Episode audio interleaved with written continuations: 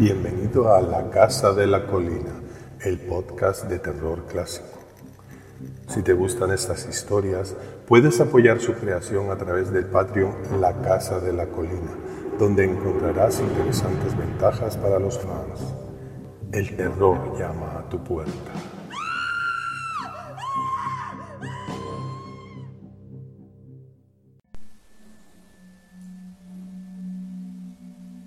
Bueno, Isaac, ¿qué te parece? El niño observó el armario. Era enorme y viejo, de una madera robusta y oscura, con dos puertas a ambos lados y un espejo manchado justo entre ellas. Ya sé que parece feo y roto, pero verás cuando lo arreglemos y pintemos, va a quedar muy bonito y podrás guardar hasta tus juguetes en él.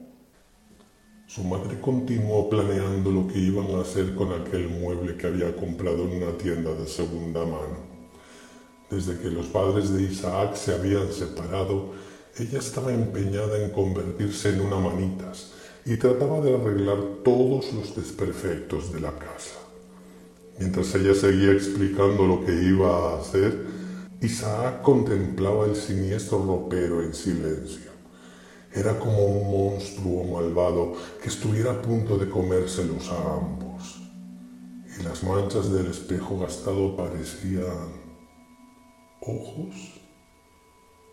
¿Aquello eran dos ojos que les escudriñaban detrás de su propio reflejo? Vaya, creo que vamos a tener que cambiar las bisagras, pero te prometo que va a quedar genial. Anda, vamos a merendar.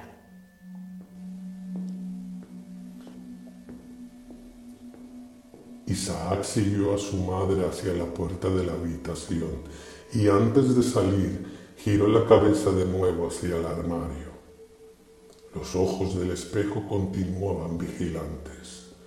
El niño salió y cerró la puerta tras él.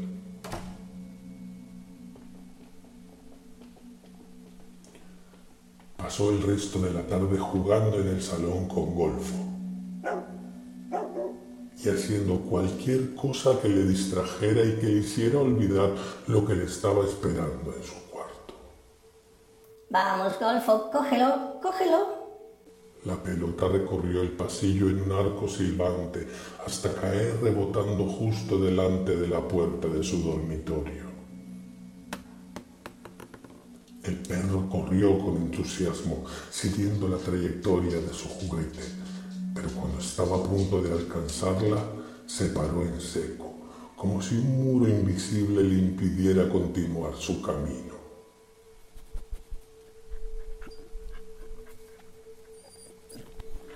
Golfo ladraba y daba pequeños saltitos ansiosos en dirección hacia la pelota, sin atreverse a ir a por ella.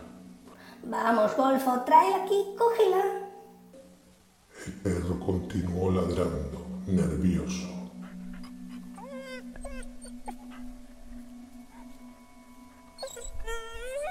De pronto, la puerta del dormitorio de Isaac se abrió. El animal detuvo sus ladridos al tiempo que el niño se acercaba junto a él. La pelota comenzó a girar lentamente hasta que se metió dentro de la habitación. Golfo huyó hacia el salón sin mirar atrás. Isaac se acercó despacio hacia la puerta.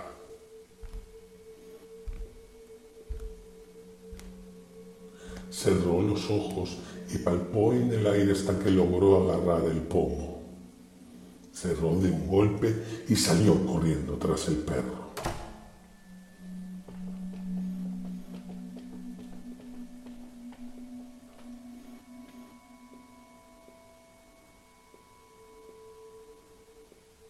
Isaac, despierta, que ya es muy tarde.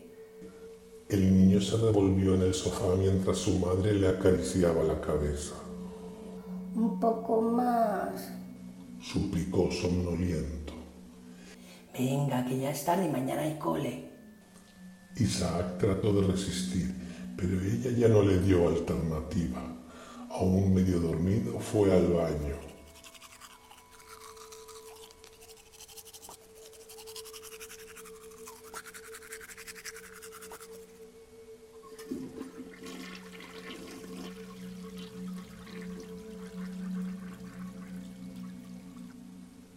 Se detuvo delante de la puerta sin saber muy bien qué hacer. Estaba a punto de abrir cuando algo comenzó a oírse tras ella.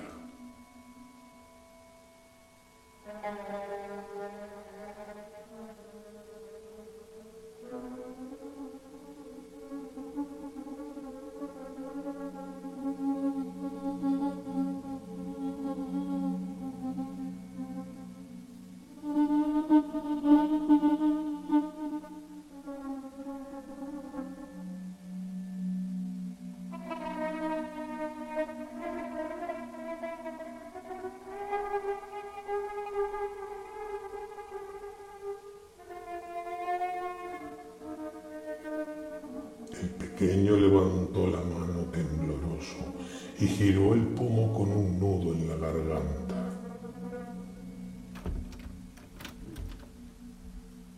Nada. El extraño canto se detuvo en ese mismo momento. O quizás se lo había imaginado. La habitación estaba tranquila. El armario viejo seguía pareciendo imponente, como dominando toda la escena. Isaac corrió hacia su cama y se tapó con la manta hasta la cabeza. Esta mañana, cariño.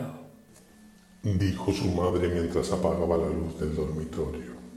No, no, déjala encendida, por favor. Isaac, ya eres un niño grande. Sabes que los monstruos no existen. Solo esta noche, por favor. La madre dudó un momento y por fin la encendió. Solo esta noche.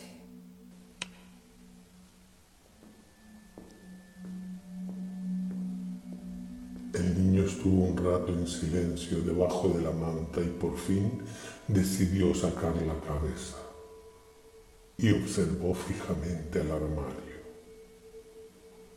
Una de sus puertas se volvió a abrir. Isaac volvió bajo la manta y no se movió de ahí hasta que le pudo el cansancio y se durmió. Tres días pasaron después de eso en los que no volvió a ocurrir nada extraño y el niño terminó por pensar que todo había sido imaginación suya. Su madre cumplió con lo prometido y comenzó a restaurar el mueble. Lo lijó por completo y le dio dos capas de barniz.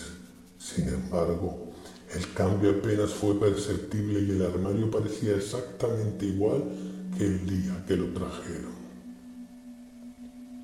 Esta madera estaba tan seca que se ha chupado todo el barniz. Tendré que volver a darle un par de capas mañana. Esa noche, Isaac se quedó a dormir en el sofá del salón para no respirar el barniz del armario.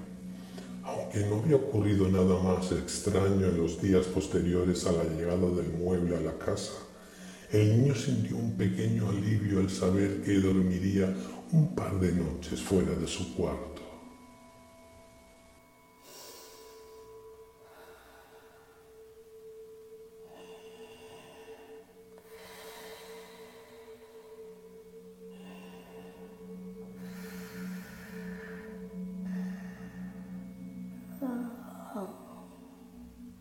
Sin preocupaciones, se quedó dormido muy pronto.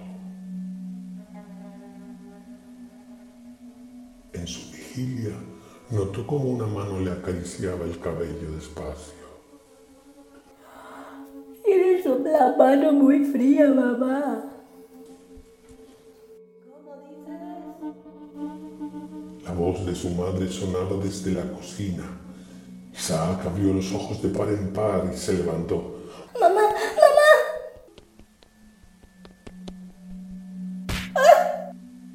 Al llegar, la mujer se tropezó con uno de los coches de juguete. Isaac, ¿cuántas veces tengo que decirte que no dejes tus juguetes tirados por ahí? Casi me mato. Llévalo inmediatamente a tu cuarto. El niño trató de negarse pero ella estaba demasiado enfadada como para llevarle la contraria. El pequeño caminó despacio por el pasillo con el coche en la mano. A mitad de camino se encontraba Golfo mirando hacia la puerta. Isaac se asomó con cuidado. El armario estaba abierto. Dentro de él había una negrura tan grande que ni siquiera la luz de la lámpara de la habitación era capaz de acabar con ella. Isaac alargó el brazo con el juguete con la intención de dejarlo en su interior. Una mano huesuda y blanquecina salió de dentro y se agarró a su muñeca.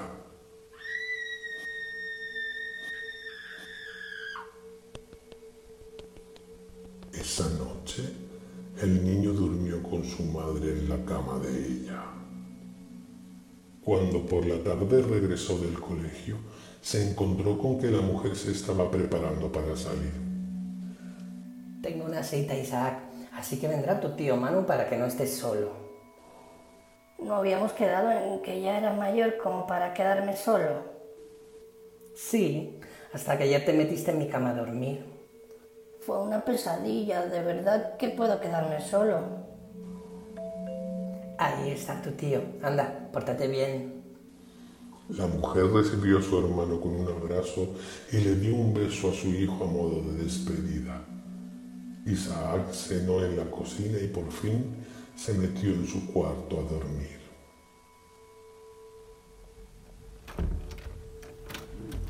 El niño escuchó la puerta y se metió bajo la manta, tratando de fingir que dormía, aunque sin poder evitar que su cuerpo temblara.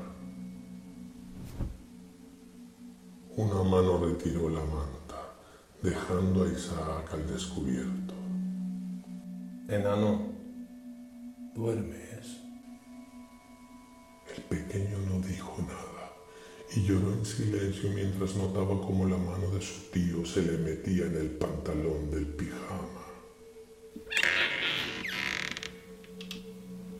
¿Qué cojones? Isaac abrió los ojos y vio como una mujer huesuda y vestida de negro se abalanzaba sobre su tío y lo levantaba por el aire.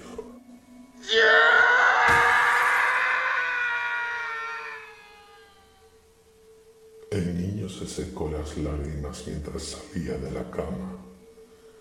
Se acercó al armario y lo abrió. Se acurrucó en su interior mientras la mano huesuda le acariciaba el cabello.